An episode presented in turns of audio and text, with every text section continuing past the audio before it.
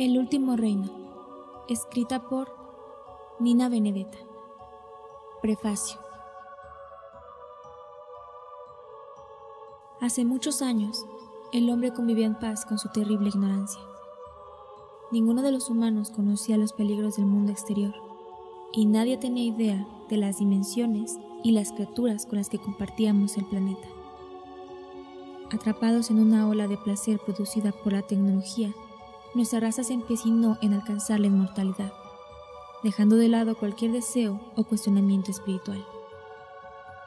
Con lentitud e ingenuidad, fuimos lentamente seducidos por la materia hasta el punto en que terminamos de unificarnos irremediablemente con ese falso Dios repleto de vacío y de superficialidad. Los humanos creímos encontrar la salvación en la muerte.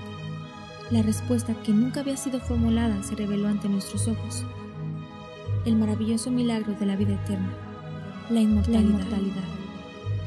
Habíamos vencido a la materia, a la naturaleza misma del ser humano, y si era cierto que existía un Dios en lo alto del firmamento, acabábamos de vencerlo también a Él. O al menos eso fue lo que creímos. Poco después de unir nuestros cuerpos a las máquinas, una ola de oscuridad arrasó nuestro planeta.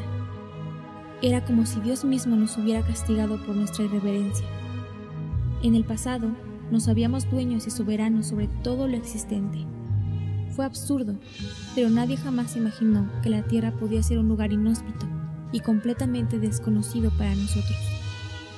Durante el gran cataclismo lo supimos y tuvimos que vivir las consecuencias por nuestra arrogancia.